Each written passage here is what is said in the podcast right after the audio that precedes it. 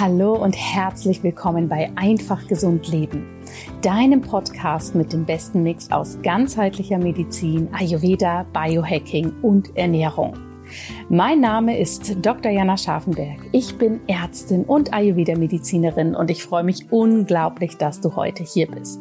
Meine große Mission ist es, dir zu zeigen, wie du deine Gesundheit zum absoluten Erfolgsfaktor machen kannst in deinem Leben, in deinem Business, anstatt ständig auf Kosten dieser zu agieren. Schön, dass du hier bist und ich freue mich, mit dir jetzt loszulegen, dass du mehr Gesundheit, mehr Energie und mehr Achtsamkeit in dein Leben bringen kannst.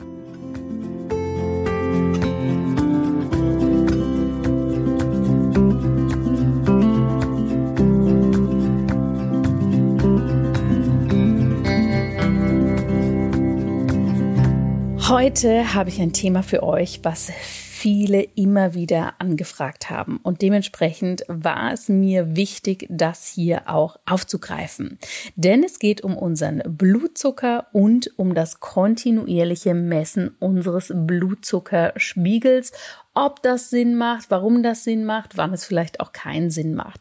Das war etwas, was immer wieder mit vielen, vielen, vielen Fragen von euch ein Thema war, was ihr an mich gesendet habt und dementsprechend möchte ich es gerne hier aufnehmen. Das werde ich nicht alleine machen. Ich habe dafür einen tollen Gast eingeladen und zwar Dr. Anne Latz. Anne ist Ärztin. Sie hat zusätzlich einen Master in Betriebswirtschaftslehre und sie ist sehr spezialisiert auf Ernährungs- und Lebensstilmedizin, ist selbst als Gründerin im Gesundheitswesen tätig, hat hier schon unterschiedliche Startups begleitet oder selbst gegründet und sie arbeitet als Ärztin für Psychosomatik und Psychotherapie. Da hat sie also ganz schön viel schon in ihren jungen Jahren gemacht und wir sprechen natürlich erstmal darüber, wie es dazu kommt, dass sie so viele unterschiedliche Dinge in ihrem Leben schon gemacht hat was ihre Sicht auf der Medizin ist. Und selbstverständlich wird sie uns hier auch mitnehmen in das Thema Blutzucker und Blutzuckermessung. Denn gerade mit diesem Thema hat sie sich in den letzten Jahren sehr, sehr stark befasst und dazu auch ein Gesundheits-Startup gegründet, was sich diesem Thema auch nochmal verschrieben hat. Achtung, ganz wichtiger Disclaimer. Diese Podcast-Episode ist nicht gesponsert. Weder von Anne direkt noch von ihrem Startup, in dem sie sehr, sehr viel mit dem Thema Blutzucker sich auseinandersetzt, noch natürlich von einem spezifischen Produkt oder einem anderen Unternehmen in diesem Bereich. Diese Folge ist durch mich initiiert worden, weil ich euch eben hier mehr zu diesem Thema mitgeben wollte. Und bevor wir jetzt in die Folge reinstarten, denn wir werden über den Blutzucker sprechen, über Blutzuckermessungen, wann das sinnvoll ist und wann nicht, möchte ich zwei Dinge hier noch ganz klar benennen.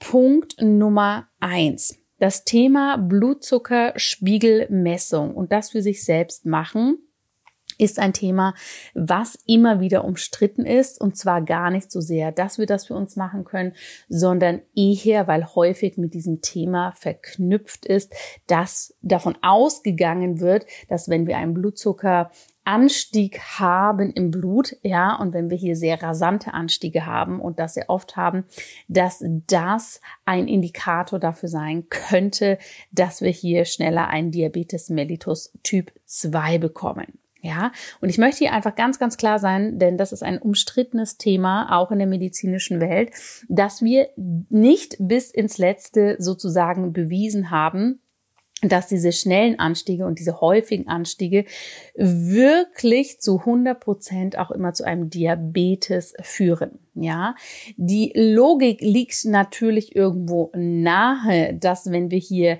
immer wieder diese hohen Werte haben, wenn wir konstant hohe Werte haben, ja, dann ist das natürlich ein Indikator dafür oder ein Risikofaktor.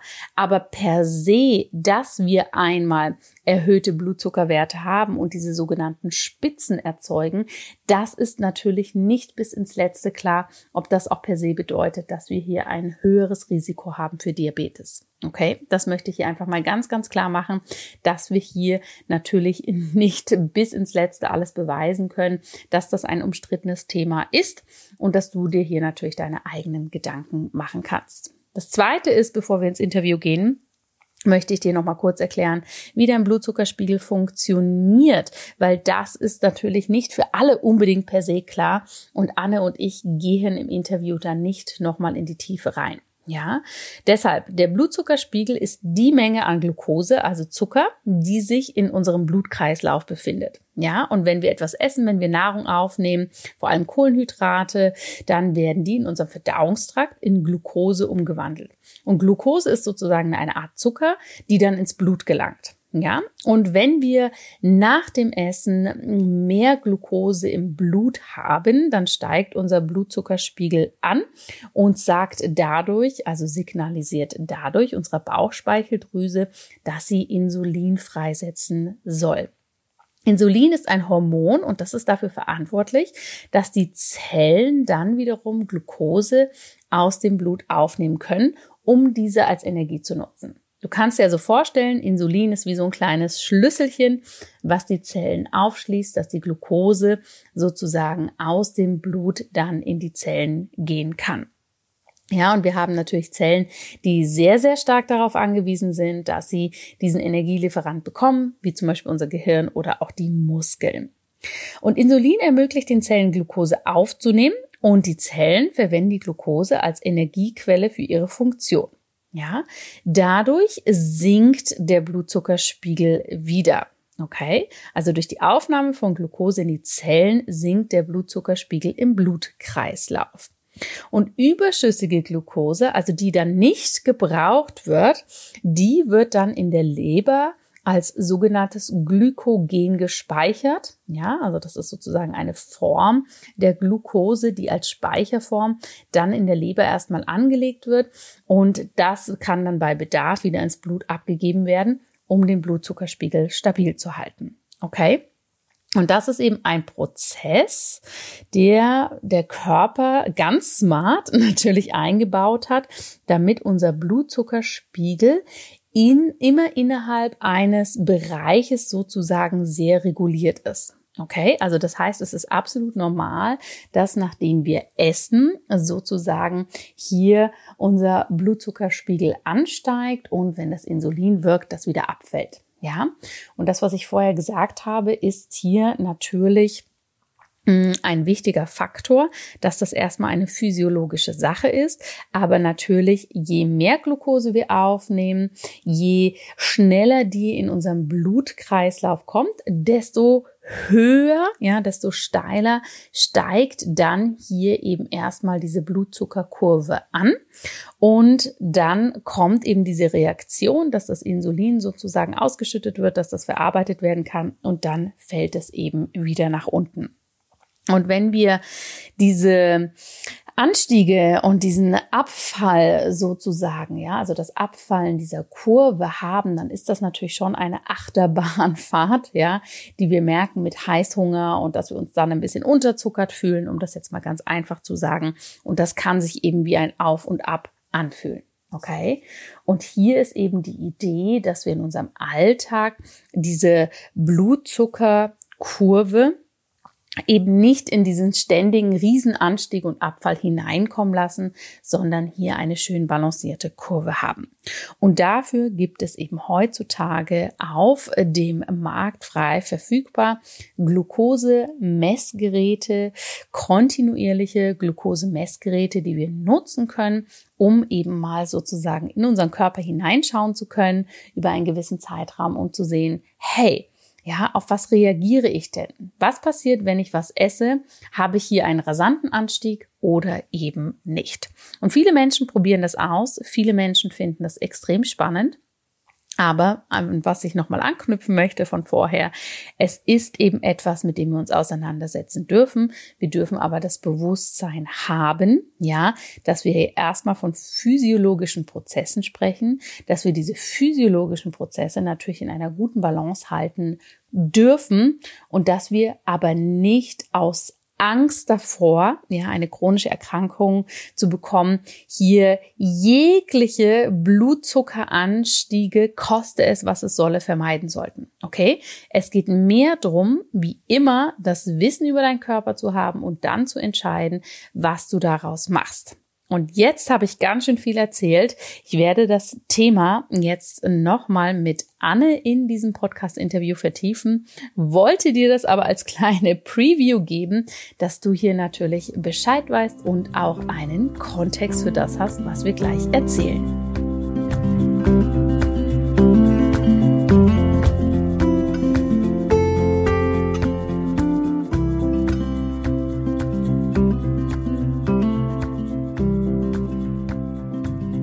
Liebe Anne, es ist mir eine riesen, riesen Ehre, dich heute hier im Einfach Gesund Leben Podcast begrüßen zu dürfen. Du stellst dich ja selber auf deinen Kanälen vor als Not Your Ordinary Doctor. Damit kann ich mich absolut verbinden. Und würde gerne zum Start von dir wissen, was bedeutet das für dich? Ja, ähm, vielen Dank für die nette Intro und ähm, auch witzig, dass du dir den ja, Satz rausgepickt hast, das so gut resoniert. Das kam so ein bisschen über vieles, was ich so in den letzten Jahren gemacht habe, ähm, wo ich gemerkt habe, dass es äh, für uns Ärztinnen gar nicht so leicht ist, Innovation, neue Gedanken, Konzepte, die nicht ganz in der Schulmedizin, wie wir es im Studium lernen, irgendwie drin sind, das zusammenzubringen mit dem, ja, was uns interessiert, aber eben auch mit Patientinnen zu arbeiten. Und für mich ist es dann so wie so ein Blend, so ein Mix entstanden, wo ich verschiedene Dinge einfach kombinieren kann. Neben meiner ja ganz klassischen Tätigkeit als Ärztin ähm, ist natürlich, du hast Social Media angesprochen, alles, was so öffentlichkeitsgerichtet ist. Ähm, ja, da geht es mir eher darum, Gesundheit ganz snackable zu machen, ganz verständlich, ähm, irgendwie darüber zu sprechen, auch mit einem positiven Gefühl und nicht immer nur mit einem, wir reden über Krankheit, sondern eben da auch, ähm, da orientiere ich mich sehr in der Lebensstilmedizin über Ernährung, Bewegung, Sport, Stressmanagement, all diese Säulen. Ähm, eben nicht das ganz klassische, wir heilen irgendein Problem, sondern wir beugen eben auch vor. Das ist, da steckt da alles drin. Das steckt da alles drin, auf jeden Fall, vor allem in dem Thema Lifestyle-Medizin. Ich finde ja oft, dass das Lifestyle, Lebensstil so wie so ein abwertender Begriff ne, mhm. wird. Mhm. Dabei ist es ja die Grundlage für alles. Und genau wie du sagst, ja. hat natürlich Ernährung, mentale Gesundheit, alles, was wir für uns selbst tun, mit drin. Und ja. wie ist es denn für dich gekommen, dass du sozusagen aus dem klassischen Bereich der Medizin, in dem du ja auch gestartet mhm. bist durch dein Studium, da sage ich mal, na, den Weg verlassen ist, glaube ich, falsch, eher ihn erweitert hast? Ja, das ist eine schöne Formulierung, genau. Ähm, so, es gab ja so ein bisschen bei mir so einen Weg erstmal aus der Klinik und jetzt im Moment ähm, bin ich ja auch wirklich wieder in der Klinik und habe so eine tolle Verbindung gefunden. Und rückblickend kann ich da natürlich jetzt eine tolle Geschichte erzählen, wie das alles sich ergeben hat. Ähm, aber was mir jetzt so ganz wichtig ist dabei, ist, dass es lange auch so eine Suchbewegung war. Ähm, nicht so ein, ich flüchte aus dem Klinik- äh, und ärztlichen Leben, weil das mir eigentlich von Anfang an schon im Studium viel, viel Spaß gemacht hat. Aber ich wusste eben auch, da gibt's noch mehr. Ähm, ich habe ja auch BWL studiert ähm, vor und während des Medizinstudiums und da kannte ich so ganz andere Welten als unser, unser Elfenbeinturm in der Klinik und wusste, ah ja, man kann irgendwie in Unternehmen arbeiten. Es gibt aber auch so Startups, ähm, also irgendwie kleine, neue, innovative Firmen. Es gibt äh, irgendwie politische Arbeit. Und da habe ich immer schon so Praktika gemacht, mal links und rechts geschaut und ähm, habe dann letztlich schon ähm, im Studium so ein bisschen Kontakt gehabt zu dieser, ja, jetzt würde ich sagen, Startup-Bubble, Startup-Welt, mhm. äh, nämlich zu uns, äh, uns Medizinerinnen bekannten äh, Gründern von Amboss. Das ist einfach ein medizinisches Nachschlagewerk, eine Tech-Firma, würde man heutzutage sagen, weil die machen viel mit irgendwie künstliche Intelligenz, Algorithmen, habe ich im Studium gar nicht verstanden, habe mhm. aber dadurch ähm, da als Redakteurin gearbeitet und konnte dann auch eine Vollzeitstelle in den USA dort anfangen. Und letztlich war es dann eher so eine Chance, die ich ergriffen habe, wo ich dachte, wow, irgendwie jetzt war ich ein Jahr in der Klinik. Ich bin irgendwie so ein bisschen ähm, motiviert, nochmal was anderes zu sehen. Und genau, da bin ich dort gelandet und da kam dann wirklich so eins zum anderen. Dann war ich beim Ministerium, auch im Bereich Prävention und Kommunikation ähm, und bin dann wieder in der Startup-Welt gelandet. Über viele Wege dann auch letztlich selbst gegründet, ähm, mit Hello Insight unter anderem. Und ähm, ja, habe dann irgendwie gemerkt, nachdem ich drei, vier Jahre wirklich dann komplett viel unterwegs war, raus war, in Unternehmen war, ähm, dass ich dann letztes Jahr gedacht habe, okay, jetzt ist irgendwie, ich habe viel gelernt, äh, viele, viele Erfahrungen gemacht und jetzt möchte ich auch nochmal ähm, meinen Fokus auf die Patientenversorgung setzen. Ich meine, du kennst das, mit Menschen zu arbeiten ist das Allerschönste ja. und ja. da irgendwie wirksam zu sein und auch in dem Miteinander zu sein, ähm, gerade in diesem Eins zu eins oder in Gruppen und ähm, klar, es ist immer in Firmen sehr viel, wie man so schön sagt, skalierbarer, man erreicht viele, aber ich brauchte das für meine innere Motivation, für meinen Antrieb, für mein Glück ähm, und finde es jetzt ganz toll, ähm, einmal das Unternehmerische zu haben und dann wirklich die Arbeit ähm, in der Psychosomatik und Psychotherapie. Absolut. Das heißt, jetzt, wo ich dich gerade hier im Interview habe, sitzt du auch in der Klinik, in, in deinem Ärztinnenzimmer? Genau, genau, ja. genau, ja. Ja, ich glaube, das ist natürlich eine super spannende Kombination. Und wie du sagst, ne, es, es gibt ja so diese Fluchtmechanismen. Wow, mir ist das zu viel, die medizinische Arbeit oder ne, wie die Arbeitsbedingungen sind. Ja. Ich muss irgendwas anderes suchen oder eben, wie du sagst, wow, da gibt es ja. so viel mehr. Da gibt es so viel mehr, was wir sozusagen mit der Medizin noch machen können und wo die hinkommen darf, in welche Bereiche. Deshalb ist das natürlich eine spannende Kombination. Und wenn du mal so auf die letzten ja. Jahre blickst, was sind denn so für dich aus dem Start-up-Bereich, aus ähm, der politischen Arbeit, aus dieser ganzen öffentlichen, ja, Arbeit, wo du mit vielen, vielen Menschen in Kontakt warst. Was sind so mhm. deine größten Learnings, die du aus der Zeit für dich als Ärztin, aber natürlich auch als Person mitgenommen hast? Mhm. Eigentlich geht es immer um die Menschen. Also es geht einmal um die Menschen, mit denen du arbeitest, um dein Team, aber auch natürlich, wie du irgendwie Menschen erreichen kannst im Großen und Kleinen. Und ähm, ja, ich glaube, es geht auch immer darum, irgendwie eine Vision für sich zu haben. Und ich finde es auch wichtig zu verstehen, dass die sich ändern kann.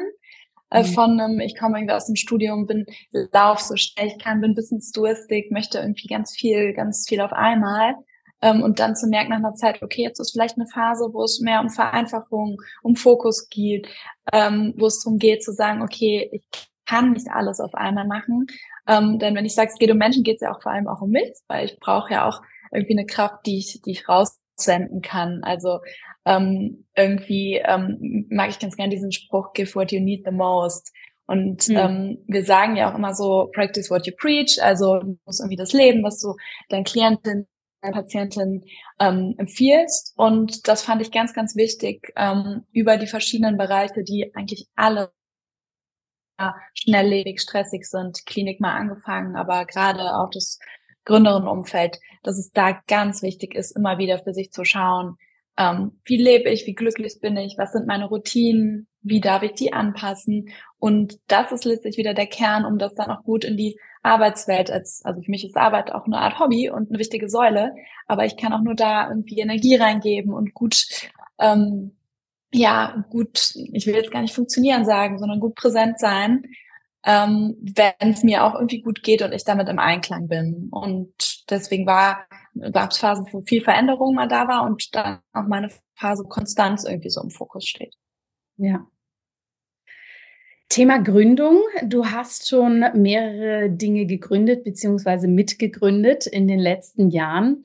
Mhm. Ähm, hast auch schon angesprochen, eine Firma, die du gegründet hast, aber nimm ja. uns da gern mal mit rein. Wie bist du da reingekommen und wie hat sich das auch angefühlt, sage ich mhm. mal, ähm, Gesundheitsprodukte oder Gesundheitsdienstleistungen eben nicht, wie wir es klassisch als Ärztin kennen. Ne? Wir sitzen in unserem Sprechstundenzimmer und jemand kommt und wir unterhalten uns mit den Personen, sondern wirklich auch aus dieser wirtschaftlichen, aus dieser Startup-Perspektive mhm. heraus ins Leben zu rufen. Wie war das für dich?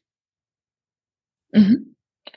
Gar nicht so einfach. Ähm, tatsächlich äh, hat man als Ärztin in so einem Bereich ähm, eine recht äh, herausfordernde Rolle, weil man so ein bisschen äh, ja diese Schnittstelle auch darstellt zwischen Innovatorinnen ähm, kann ich gleich noch was zu sagen, was man eigentlich in Teams hat und natürlich dann dem Problem oder dem ähm, irgendwie Market Need, also das, was der Markt irgendwie denkt oder wo wir denken, dass der Markt das gerade braucht, das zu übersetzen, so hin und her. Und ich meine, das wissen wir, wir lernen eine sehr ähm, spezielle Sprache im Studium. Wir sind da total drin. Wir können uns als MedizinerInnen oder Menschen im Gesundheitswesen gut untereinander austauschen und müssen nicht so viel erklären ähm, kriegen aber auch so eine ganz schnell so eine Expertenstatus.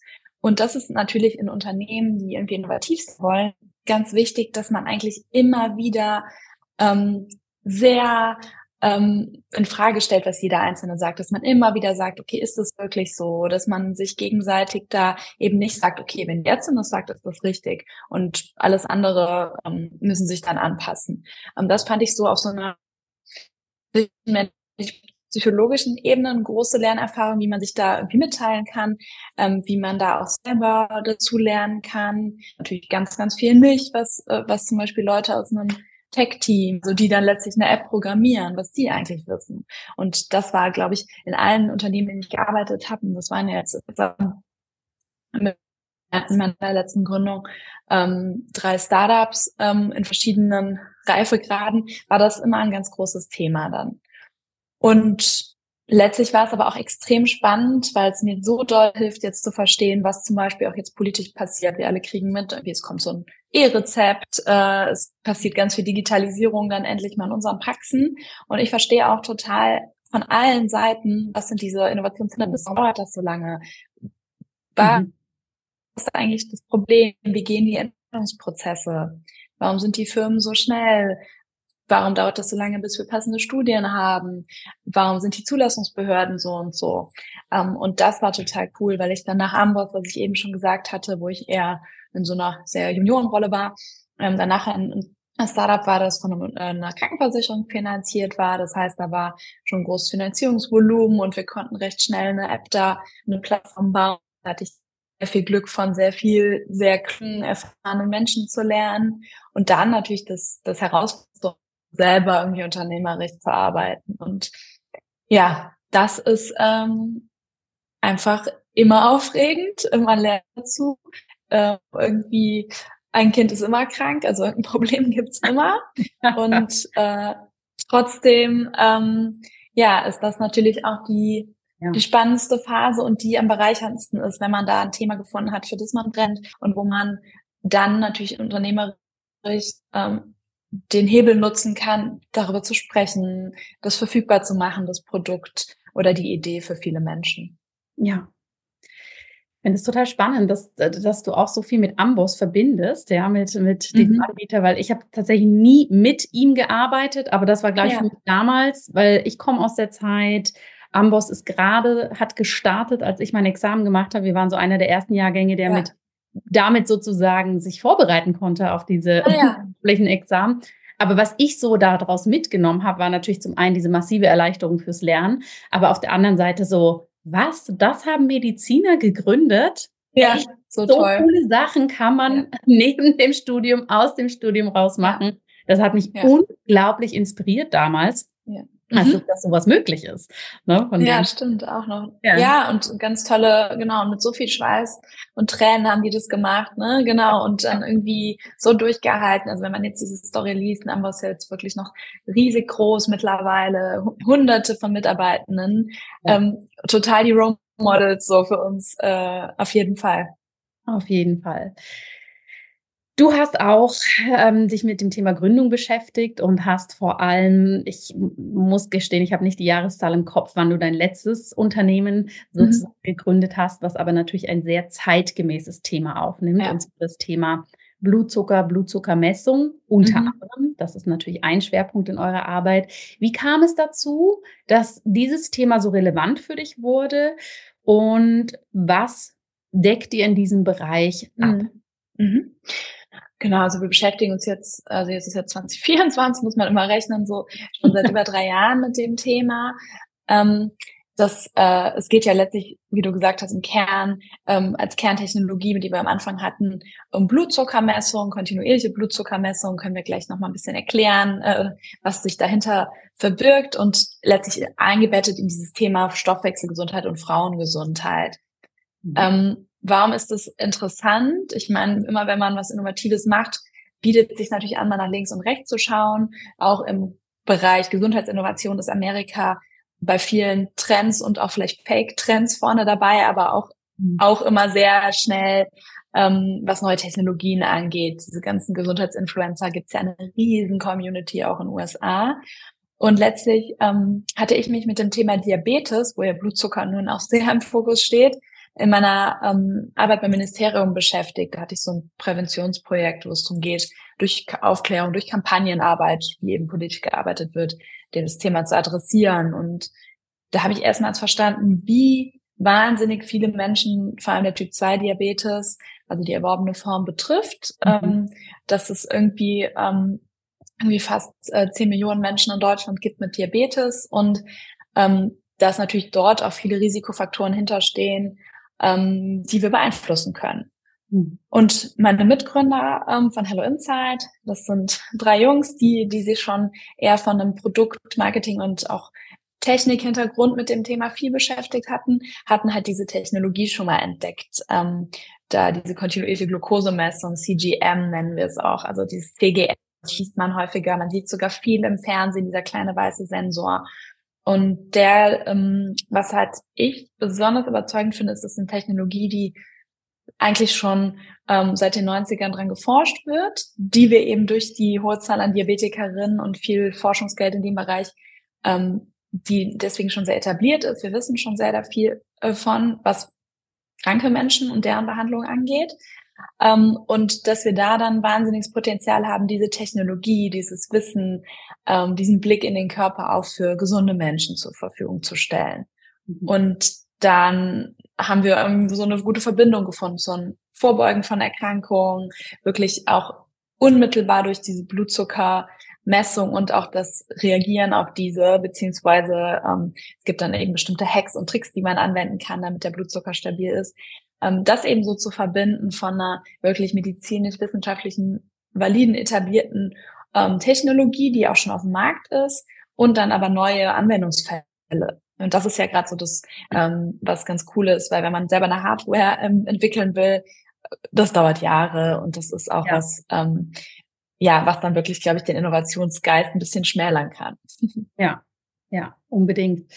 Das heißt, es geht dabei darum, dass wir ein handliches kleines Gerät haben. Ja, wie du sagst, das ja. ist so ein weißer kleiner Chip, ne, den man ja. so sieht, dass die Menschen den am Arm tragen, ähm, der kontinuierlich unseren Blutzucker misst. Mhm um uns darüber Erkenntnisse zu geben, wie der sich entwickelt, nachdem wir ja. gegessen haben, wenn wir uns bewegen und so weiter, also mhm. über den Tag verteilt und dementsprechend nicht nur für Menschen gedacht ist, die einen Diabetes Typ 2 haben oder mhm. ein Risiko dafür, sondern letztendlich für alle, um sich damit zu beschäftigen, wie der Blutzucker funktioniert. Genau, also das wären jetzt die neuen Anwendungsfälle. Ähm, mhm. Ähm, natürlich ist die Technologie erstmal geschaffen worden für Menschen mit Diabetes, gerade mit der ähm, angeborenen Form, die Menschen mit Diabetes, die halt wirklich da angewiesen sind, ist sehr lebenswichtig für die. Ähm, genau, für die funktioniert die Technologie wunderbar, ist auf dem Markt, wird zeitnah mit Pumpen verknüpft, also super. Mhm. Und genau, wir bei Health Insight haben uns ähm, eben gesagt, okay, wie kann man denn diese Technologie nutzen, äh, für andere Anwendungsfälle. Eine andere Firma hatte sich das schon angeguckt im Bereich Sport, kann man sich auch vorstellen. Ne? Vielleicht auch so als Brücke, Glucose, Blutzucker, ähm, sagt sehr viel über unser Energielevel. Das kann man eigentlich, ist unsere, also Glucose ist so die präferierte Energiequelle. Und wenn wir uns vorstellen, dass die immer ganz krass schwankt, ganz hoch geht, runter geht, so eine Achterbahnfahrt hat, haben wir auch nicht so gute Energie. Ist im Sport natürlich wichtig, gerade so Triathleten, Läufer, ja. da ist das ganz wichtig, wann wann isst man seinen richtigen Snack, äh, in welcher mhm. Reihenfolge und, und, und. Ähm, und wir wollten aber noch viel breiter uns aufstellen und das für Menschen verfügbar machen, die ähm, ja zum Beispiel Energieprobleme haben im Tag, die viel müde sind oder die Heißhungerattacken haben etc. Und da gibt's halt viel, viel Evidenz zu, viele Studien zu. Äh, das wurde ähm, sich schon häufig angeschaut, dass das einen direkten Effekt haben kann, den Blutzucker über den Tag möglichst stabil zu haben. Wir wollen keine Kurve, äh, keine, keine gerade Linie, sondern sanfte Wellen, sage ich immer. Ähm, mhm. Nicht diese Achterbahnfahrt, denn alles, was ganz steil hochgeht, fährt ganz steil wieder runter.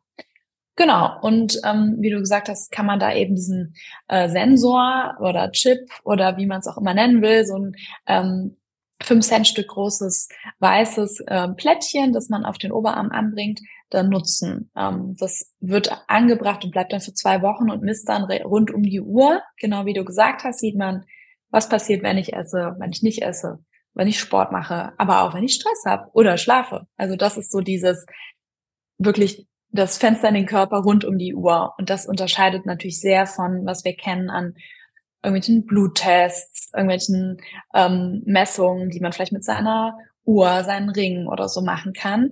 Ähm, wobei die Ringe ja dann auch schon recht umfassendes Bild geben, weil es halt wirklich so unmittelbar uns eine Rückmeldung gibt. Ja, was ich daran besonders spannend finde, und ich habe ja, kenne ja euer, euer Gerät ja. sehr gut, beziehungsweise natürlich auch letztendlich die ganze Begleitung, die dahinter mhm. steckt, mhm, weil ich es für mich selber natürlich getestet habe, aber auch mit vielen Patientinnen mhm. und Patienten umsetze. Aber was ich daran so spannend finde, ja, du sagst, die Ringe und anderen Tracker, die können uns ganz viel zeigen, was bei uns im Körper passiert. Aber ich finde einfach, der Blutzucker war bisher immer, wie du sagst, da bin ich zum Arzt oder zur Ärztin gegangen, dann wurde mein jetziger Blutzuckerspiegel sozusagen erhoben und wie war er denn die letzten drei Monate, ne? so unser Langzeitblutzuckerwert. Aber ich habe das genau. immer, immer als sehr abstrakt empfunden, weil dann kriegst mhm. du Werte und meistens ja dann sozusagen ähm, ja. die Information weniger Zucker essen. Und genau wie du sagst, das aber wirklich für sich selber mal verfolgen zu können, wie eindrücklich das ist und gar nicht aus einer Angst raus, wow, jetzt geht es hoch, aber einfach mal zu sehen, wie spannend ist das denn, wenn ich morgens mein Müsli esse? Was ja. passiert da an meinem Körper? Oder ja. wie kann ich das ganz easy anders gestalten? Das mhm. finde ich ganz schön augenöffnend für viele Menschen, ihren eigenen Körper besser kennenzulernen, ne? weil du sagst ja auch, unsere Superpower ist wirklich, sich selbst zu verstehen, ja, wirklich zu ja. verstehen, was da vorgeht. Und ja. dieses Abstrakte rauszunehmen und ins Direkte zu übersetzen mhm. und aber auch noch die Möglichkeit haben, dazu zu lernen und anzupassen, was man möchte, ja, oder einfach ganz bewusst zu sagen, hey, ja. das ist jetzt aber auch okay, dass es mal so nach oben geht und dann wieder nach unten. Genau. man kann das ja auch. Ja, natürlich sollte er das dauerhaft nicht in dieser Achterbahn machen. Ist, finde ich, aus meiner Sicht eine Riesenerkenntnis für Menschen, ja. für die das interessant ist. Total, und das ist so eine Detektivarbeit, ne? Und das, also ich finde gerade die ganz kleinteiligen Erkenntnisse so das Entscheidende. Frühstück, Kaffee, was passiert da eigentlich? Und wie so kriege ich nicht zusammen, ähm, dass ich morgens um zehn immer Energieloch habe oder nachmittags um zwei? Wie kann das sein? Ne? Und dann trinke ich noch einen Kaffee und dann merke ich so, oh, die Milch im Kaffee macht irgendwie Blutzuckeranstieg. Oder mein Mittagessen dachte ich wäre super gesund, aber in dem Dressing war vielleicht immer so viel Zucker, dass ich richtig krass einen Blutzuckeranstieg und Abfall hatte. Und das kann man super schön rausfinden. Und neben diesem, ich gehe mal zum Arzt, habe so ein abstraktes Blatt vor mir und weiß eigentlich auch nicht, was das bedeutet, kommt noch dazu, dass es halt höchst personalisiert ist. Also du und ich würden das Müsli essen und wahrscheinlich sehr unterschiedlich mit unserem Blutzucker ja. reagieren. Von unserem Stress, von unserer hormonellen Phase, von wie wir geschlafen haben, abhängig. Und das ist total entlastend, finde ich, ähm, zu wissen, es geht darum, meinen Körper zu verstehen, Expertin meines Körpers zu werden, meine Daten zu haben und darauf basierend Verhaltensänderungen abzuleiten, wie eben, wie mein Frühstück eigentlich am besten für mich funktioniert, ähm, irgendwie in welcher Reihenfolge ich was esse. Und das finde ich so extrem cool und das liebt auch unsere Community total. Klar gibt es so Sachen und Regeln, die gelten für alle, die klappen irgendwie gut. Ne? Für jeden wird ein Spaziergang nach dem Essen einen positiven Effekt haben. Mhm. Das kann ich dir versprechen. und trotzdem ähm, ist es nicht für jeden gleich umsetzbar in seinem Alltag und man muss dann finden, ne, ist es, ich bringe nochmal den Müll raus nach dem Mittagessen oder ich nehme jetzt extra die Treppe. Ähm, aber all das kann ich so ähm, messen für eine Zeit und das finde ich auch nochmal wichtig und weil viele sagen so, oh, man wird irgendwie zum Cyborg und wir tracken nur noch alles. Ja, ähm, hilft halt mal für eine Zeit. Ich würde sagen, aber es geht ja darum, wieder die Datenmessung überflüssig zu machen, indem wir uns so ja. gut verstehen.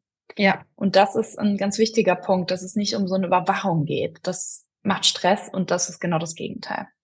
Auf jeden Fall. Und das wäre auch wirklich sofort meine nächste Frage gewesen, weil das kommt natürlich direkt bei vielen Menschen, ne? ob das ja. jetzt ein Glucose-Tracker ist, ob das ähm, Fitnessarmband ist, ein mhm. Ring, der trackt, was auch immer, dass sehr, sehr schnell natürlich dieser Impuls kommt, wo ich möchte einfach gar nicht, dass mein Leben durchgetrackt ist ja. und auch, dass all meine Daten so erhoben werden für mich selbst oder natürlich auch durch andere. Ne? Und gerade ich in meiner wunderbaren Ayurveda-Community, wo natürlich viele Menschen auf einen sehr, sehr natürlichen Lebensstil ja. Ähm, ja. Wert legen, kommt ganz oft, ich möchte nicht getrackt sein. Wo bleibt da meine Intuition? Ja. Was sind ja. da deine Antworten zu? Du hast gerade schon gesagt, es geht ja darum, sich einmal zu verstehen und das dann wieder ja. weglassen zu können. Aber was denn mit diesen Daten und wie können wir das auch mit unserer Intuition verbinden? Ja, total die schöne Frage. Und da antworte ich jetzt vor allem als ich, als Anna, als Ärztin und unternehmerisch würde ich sagen, ja, und immer wieder und andauernd und ähm, je mehr Daten, desto besser. Ganz persönlich ähm, tracke ich auch nicht immer alles. Also es gibt Phasen, wo ich gar nichts tracke. Ich habe so viel über mich gelernt und habe aber auch gemerkt, man muss sich halt auch realistische Ziele setzen. Ich kann nicht auf einmal merken, wie meine Ernährung, meine Bewegung und auch noch mein Schlaf und am besten noch mein Stress alles irgendwie mein Blutzucker und andere Parameter, mein Schlaf zum Beispiel noch beeinflussen und das dann auch alles ändern sondern mhm. dass man sich da und deswegen, ne, wir nutzen in der App ja auch eher so eine Coaching, Guidance-Funktion, das ist was, was du machst mit deinen Klientinnen. Man braucht natürlich noch was drumherum. Die Daten sind nicht ein Selbstzweck. Also es geht nicht darum, dann möglichst viele Daten und messen, messen, messen, weil dann kann es schnell eine Überforderung geben und genau das Gegenteil. Ich finde es halt wichtig, deswegen immer mit einem klaren Ziel, was möchte ich rausfinden, mit so einer Neugierde daran zu gehen und wie du sagst, ne, man weiß dann halt auch manchmal, äh, Sushi macht den Blutzuckeranstieg, ja, dann esse ich halt irgendwie einmal im Monat trotzdem Sushi, weil ich jetzt Lust drauf habe und dann ist es halt mhm. gerade gut. Und diese Intuition ist halt das, was ich aber glaube ich viele über Daten besser wieder erlangen können. Ja. Denn oft ist es so eine Überforderung. Ich sag mal, Essen ist eigentlich immer ein gutes Beispiel, emotionales Essen.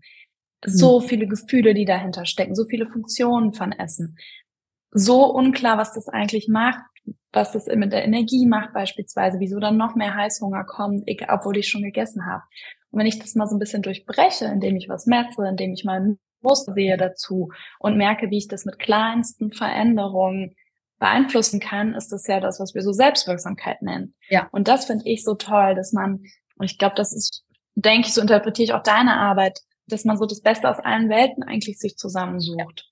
Auf jeden Fall. Ja, also ähm, man kann sich strikt nach irgendeiner Ernährungsform ernähren. Ich würde nie irgendwas konkret empfehlen. Ich finde, man muss rausfinden, mhm. was für einen funktioniert. Es gibt Basisregeln, wie viele Pflanzen essen, die, da sind sich irgendwie alle einig. Mhm. Aber dann liegt es auch bei einem selbst rauszufinden, was irgendwie auch im Alltag funktioniert, weil es geht ja, und deswegen ist das mit der Glukosemessung schon finde ich sehr innovativ. Es geht ja darum, eine nachhaltige Verhaltensänderung zu haben. Und das klappt aus meiner Sicht da viel, viel besser mit den Blutzuckertipps und Hacks und Verständnis als mit jeder Trenddiät, die ich so in den letzten Jahren mitbekommen habe. Ja. Auf jeden Fall. Ja, und genau wie du sagst, ich finde das Thema Intuition, Verbindung zum eigenen Körper ist extrem wichtig. Das ja. Problem ist aber häufig, dass viele Menschen in so einem chronischen Stress sind, dass mhm. ja gar nicht mhm. Sohn sagt, boah, jetzt hätte ich mal Lust auf Chips, sondern es ist der Stress, ja, ja, ja und unser innerer Status, unsere, sag ich mal, gestressten Physiologie, der sagt, boah, jetzt mal her mit diesen schnell verfügbaren Kohlenhydraten.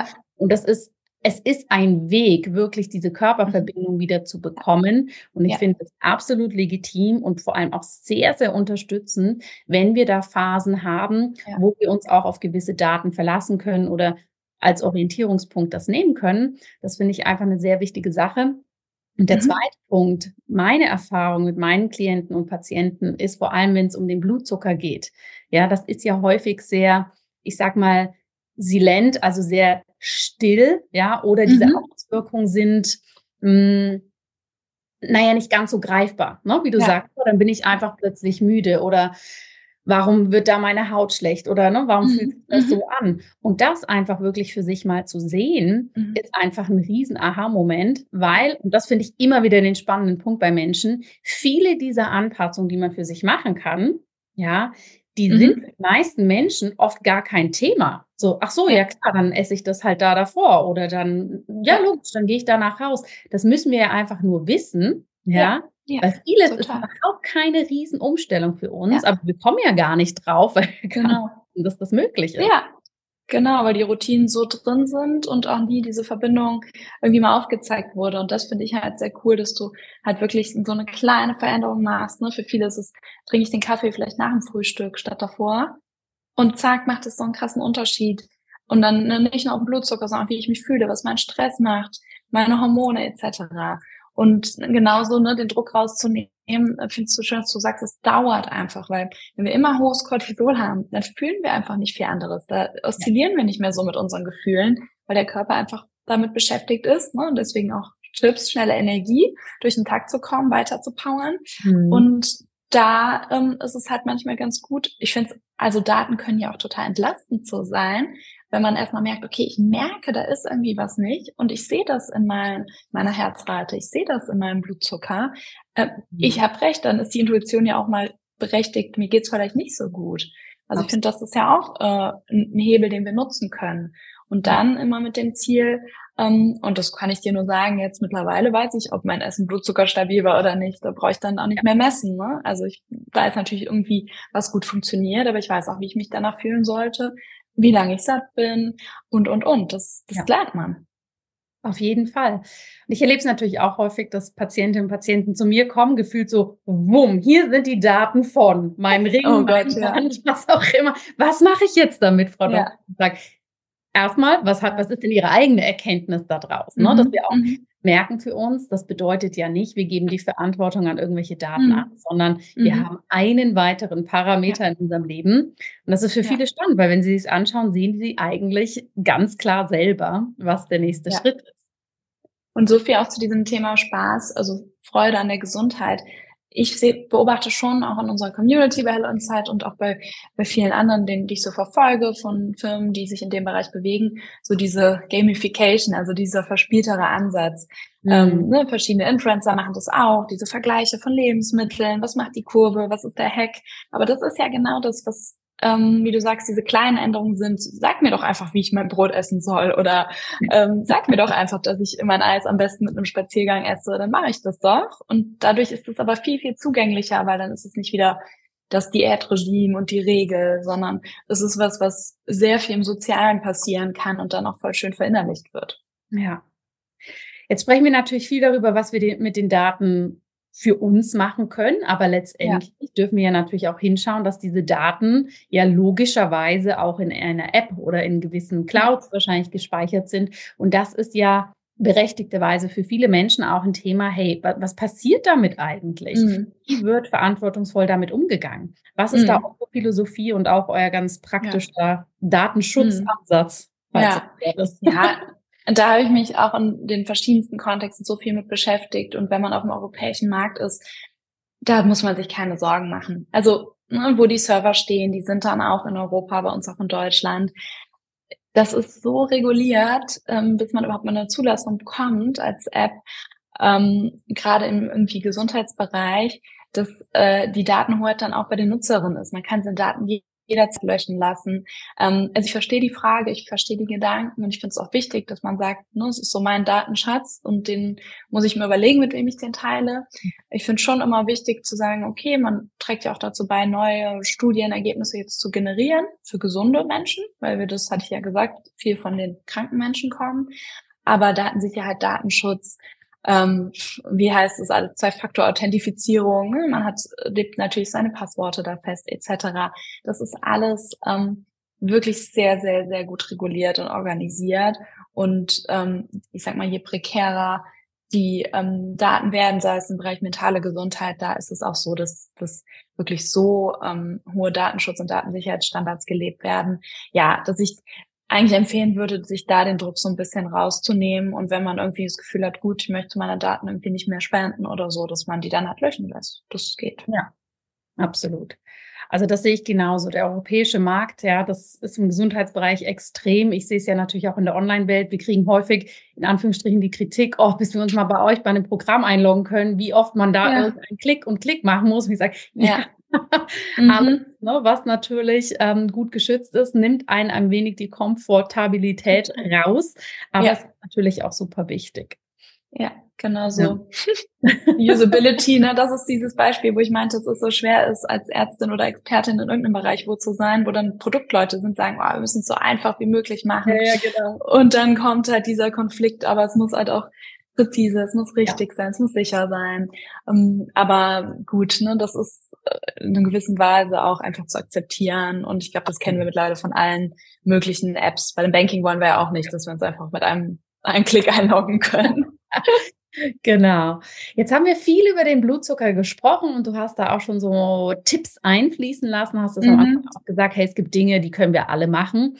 Mhm. Nimm uns doch da gerne nochmal mit rein. Was sind denn so die klassischen Komponenten, also eine Baseline, sage ich mal, die wir alle berücksichtigen können, dass wir mhm. nicht Achterbahnfahrten haben, sondern mehr die sanften Wellen. Mhm. Ähm, genau, also einen hatte ich schon erwähnt, das ist einfach Bewegung nach dem Essen, also wirklich dieser ähm, Mittagessen gehen und danach nochmal eine Runde um Block. Also es gibt Studien, die sagen, zwei Minuten reichen. Ich sage immer ein paar Minuten mehr ist auch gut, sagen wir mal zehn, ähm, dass man einfach sagt, nach dem Mittagessen die Muskeln in irgendeiner Art und Weise zu bewegen und wie gesagt, Spaziergang reicht. Wenn man zu Hause ist im Homeoffice, Vielleicht schafft man es noch mal kurz rauszugehen oder halt dann ein bisschen Hausarbeit machen, vielleicht kurz den Staubsauger sich nimmt. Letztlich geht es um eine Muskelaktivierung, damit die Glucose eben nicht so weiter ins Blut schießt, sondern direkt auch von den Muskeln weiterverwendet werden kann. Wer direkt ins Meeting muss, ganz toll. Manche Leute können ja auch Walking-Meetings machen oder man macht halt wenigstens so ein bisschen ähm, mit seinen äh, Unterschenkeln Bewegung. Also irgendwie, dass man weiß, nicht so, ich esse was und zack, setze ich mich wieder hin und gucke, was in meinem Körper passiert, sondern ich unterstütze meinen Körper ein bisschen so eine flachere Kurve zu haben. Mhm. So, das war so dieser Heckbewegung. Das geht natürlich nicht nur nach dem Mittagessen, aber das finde ich so das praktikabelste für die meisten Menschen. Ja. Ähm, also gibt sogar Leute, die ihr Auto weiter wegparken, die extra in ein anderes Restaurant gehen. Also da kann man kreativ werden. Genau. Ja. Ja. Ähm, dann ein super Tipp, der den ich besonders liebe, weil er eben auch aus vielen anderen gesundheitlichen Perspektiven wichtig ist, ist das ein sogenannte Veggie Starter, also einfach eine Vorspeise ähm, aus Gemüse. Das kann man ganz, ganz niederschwellig machen, indem man, wenn man kocht, schon ein bisschen Rohkost vorher dabei snackt. Ähm, ich wenn ich koche für Leute, mache immer irgendwie einen äh, Salat dazu, irgendeine Gemüsevorspeise. Da geht es einfach drum, dass diese Ballaststoffe, die im Gemüse sind, diese Fasern, auch dazu führen, dass der Blutzucker nicht so stark ansteigt. Das ist wie wenn im Becken halt irgendwie schon so ein paar Fasern drin liegen und die Darmschleimhaut nicht sofort irgendwie geflutet wird mit dem, der Glucose, sodass da einfach ähm, auch der Anstieg viel sanfter ist. Ähm, mhm. Da empfiehlt sich ein bisschen Abstand, aber es ist auch zum Beispiel gut, einen Teller Pasta zu essen und den Rucola noch drauf zu schmeißen. Also wirklich Veggies, Veggies, Veggies. Und da gilt nicht nur grüner Salat, denkt man ja sofort dran. Da gilt eigentlich jegliche Art von Rohkost. Äh, es kann ja sowas wie Artischocke sein, also ganz vielfältig. Und das ist natürlich super, weil wir ja sowieso irgendwie 30 verschiedene Pflanzen pro Woche eigentlich essen sollten, ähm, unter anderem für unser Darmmikrobiom. Ähm, deswegen ist das auch einer meiner liebsten Tipps, der beim Mittagessen, Abendessen sehr gut funktioniert und auch sehr, und das ist ja auch immer wichtig bei Essensthemen, gesellschaftstauglich ist. ja. Dann dritter Tipp ähm, ist was, das nicht bei jeder Mahlzeit funktioniert, aber auf jeden Fall etabliert ist, ist die Reihenfolge beim Essen. Das passt so ein bisschen zum zweiten Tipp. Ähm, nämlich, dass man nicht das macht, äh, ich bin beim Restaurant und ich stelle einen Brotkorb hin und ich greife zum Brot. Das ist so ein bisschen die, ich brauche die Selbstdisziplin. Das Brot mhm. darf man gerne essen, aber am besten als letztes. Auch hier wieder anfangen ne, mit dem Gemüse, mit Ballaststoffen, ähm, dann Proteinen und Fetten und zuletzt dann die Kohlenhydrate. Ähm, in vielen Restaurants, wenn man so ein bisschen darauf achtet, bei mehreren Gängen ist es eigentlich oft so, auch mhm. schon etabliert, ähm, dass man eben Proteine und Fette ähm, eher voranschießt und dann halt das, auch das Dessert darf gerne gegessen werden, auch aus einer Blutzuckerperspektive. Ähm, aber Dessert isst man halt als bestes als Dessert. Und das ist sozusagen eigentlich noch ein vierter Tipp, ähm, nämlich Süßes, also alles, was so süß schmeckt, deswegen zum Beispiel Hafermilch Cappuccino, ist schon ein gutes Indiz zum Thema Intuition. Da ist irgendwie wahrscheinlich ein hoher Glukosegehalt. Dann hm. bietet es sich an, diesen Hafermilch-Cappuccino vielleicht eher wie so ein Dessert zu sehen und nach Mittagessen zu trinken, als auf einen nüchternen Magen. Also auch da denkt irgendwie an eure Gefühl für Lebensmittel, schmeckt mal hin.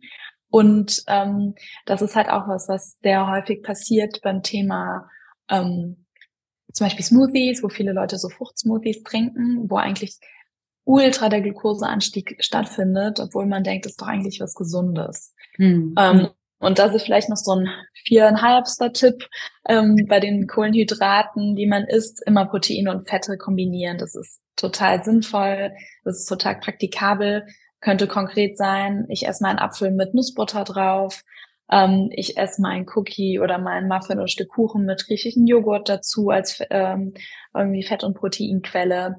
Ähm, also so ganz machbare Tipps. Äh, ich esse irgendwie Rohkost mit Hummus, ähm, weil einfach das auch mal zu einem flacheren Anstieg und vor allem einer langen Sättigung führt. Und da bleibt die Energie dann auch schön stabil. Ja. Vielen Dank für diese tollen Tipps. Sind das denn Erkenntnisse, die man vor allem aus dem Bereich der Diabetologie gewonnen hat mhm. und die jetzt, sage ich mal, allgemein zugänglicher sind? Oder sind da aus deiner Sicht in den letzten Jahren noch viele neue Erkenntnisse dazu gekommen, weil wir jetzt eben mehr tracken und messen können? Mhm. Ja, sicherlich beides, so die Ideen irgendwie, ähm, dass man blutzuckerfreundlich näher anguckt, das ist natürlich erstmal aus Studiensettings von Menschen mit Diabetes. Aber ich meine, es gibt jetzt die Technologie schon ein paar Jahre und die nutzen auch ähm, Menschen, die noch keinen Diabetes haben oder auch vielleicht nie einen kriegen werden, ähm, nutzen sie es schon. Wir haben da eine große Datenbasis. Und mhm. da gibt es auch Studien, die tatsächlich an einer, in Anführungszeichen, gesunden Population stattgefunden haben, wo das gut messbar ist. Und dann ja. gibt's natürlich jetzt diese, diese Grauzone von, ähm, ich sag mal, Pseudowissenschaft, das heißt nicht jetzt in Journals populier äh, irgendwie Journals publizierten ähm, Studien, wo aber trotzdem ganz viele Daten durch eben diese vier Menschen, die jetzt auch mal ein äh, CGM, also eine kontinuierliche Glukosemessung gemacht haben, die da generiert wurden, wo man das einfach sehen kann in diesen ganz klassischen Vergleichen Pasta versus Pasta mit Salat oder Cookie versus Cookie mit Spaziergang. Da gibt es sehr viele neue Daten zu und ich bin mir sicher, da wird auch noch ähm, viel, viel mehr zu publiziert, auch bei Gesunden in nächster Zeit. Da sind sehr viele Firmen auch dran, weil jeder, der das solide macht, der äh, macht auch Studien dazu. Ja, und ich glaube, das ist ein ganz, ganz wichtiger Punkt, ne, dass das wirklich ja. auch solide sein darf, ähm, ja. sein muss. Genauso wie ja. du sagst, viele Studien brauchen. Ne, das ist Menschen, glaube ich, gar nicht so klar, was wir für eine wirklich, wirklich gute Studie an Zeit, an oh, ja Masse an Geld und so weiter brauchen, ja. dass es auch okay ist für uns, ja. ne, dass wir da einen Mix haben aus sehr, sehr validen Studien, aus Erfahrungswerten, aus Case Studies, dass wir aber einfach immer verstehen müssen, wann, ja. wann berufen wir uns auf welche Erkenntnis. Ja, ja, genau. Mensch, Anne, wir könnten hier noch ewig weiterreden über Blutzucker, über Innovation in der Medizin, über Lebensstil. Ich denke aber, hier kann jede Hörerin und jeder Hörer auf jeden Fall sehr, sehr viel schon mal für sich mitnehmen. Gibt es was, was du zum Ende des Interviews gerne den Hörerinnen und Hörern noch mitgeben möchtest für einen gesunden Lebensstil, für das eigene Wissen um die Gesundheit? Mhm. Was ist dir da noch ganz persönlich wichtig? Mhm. Ja, das, was du so ein bisschen auch schon mal angedeutet hast, äh, dieses Understanding Yourself is your Superpower. Und ich empfehle, fangt mit der Lebensstilsäule, also mit Ernährung, Bewegung, Schlaf, Stress, mit dem an, was euch am einfachsten fällt. Weil dann mhm. bleibt man irgendwie auch dran. Wenn man da eine positive Veränderung macht in der Ernährungsroutine, hat man mehr Energie und dann fällt der Sport viel leichter. Oder man sagt, ich muss mit Schlaf anfangen, ich muss eine bessere Schlafhygiene, dann macht das. Also auch da wirklich so ein bisschen sich die Zeit geben und es zu merken, dass immer Veränderungen auch stattfinden kann in jeder Lebensphase. Das finde ich ganz besonders wichtig und schön. genau, wichtig und schön. Eine gute mhm. Kombination. Vielen, vielen Dank, dass du dir heute die Zeit genommen hast, uns damit reinzunehmen, uns gezeigt hast, was Medizin noch alles ist, sozusagen neben dem weiteren Titel, mhm. neben dem klassischen Feld. Und ja, ich danke dir für deine Zeit und wünsche dir weiterhin ganz viel Erfolg mit all deinen spannenden Innovationen und natürlich auch eine schöne Zeit mit deinen Patientinnen und Patienten, die du jetzt wahrscheinlich heute noch weiter am Tag sehen wirst. Ganz genau so ist es. Ja, ich danke dir. Vielen Dank für die Einladung. Und ja, erstmal einen wunderschönen Tag an alle.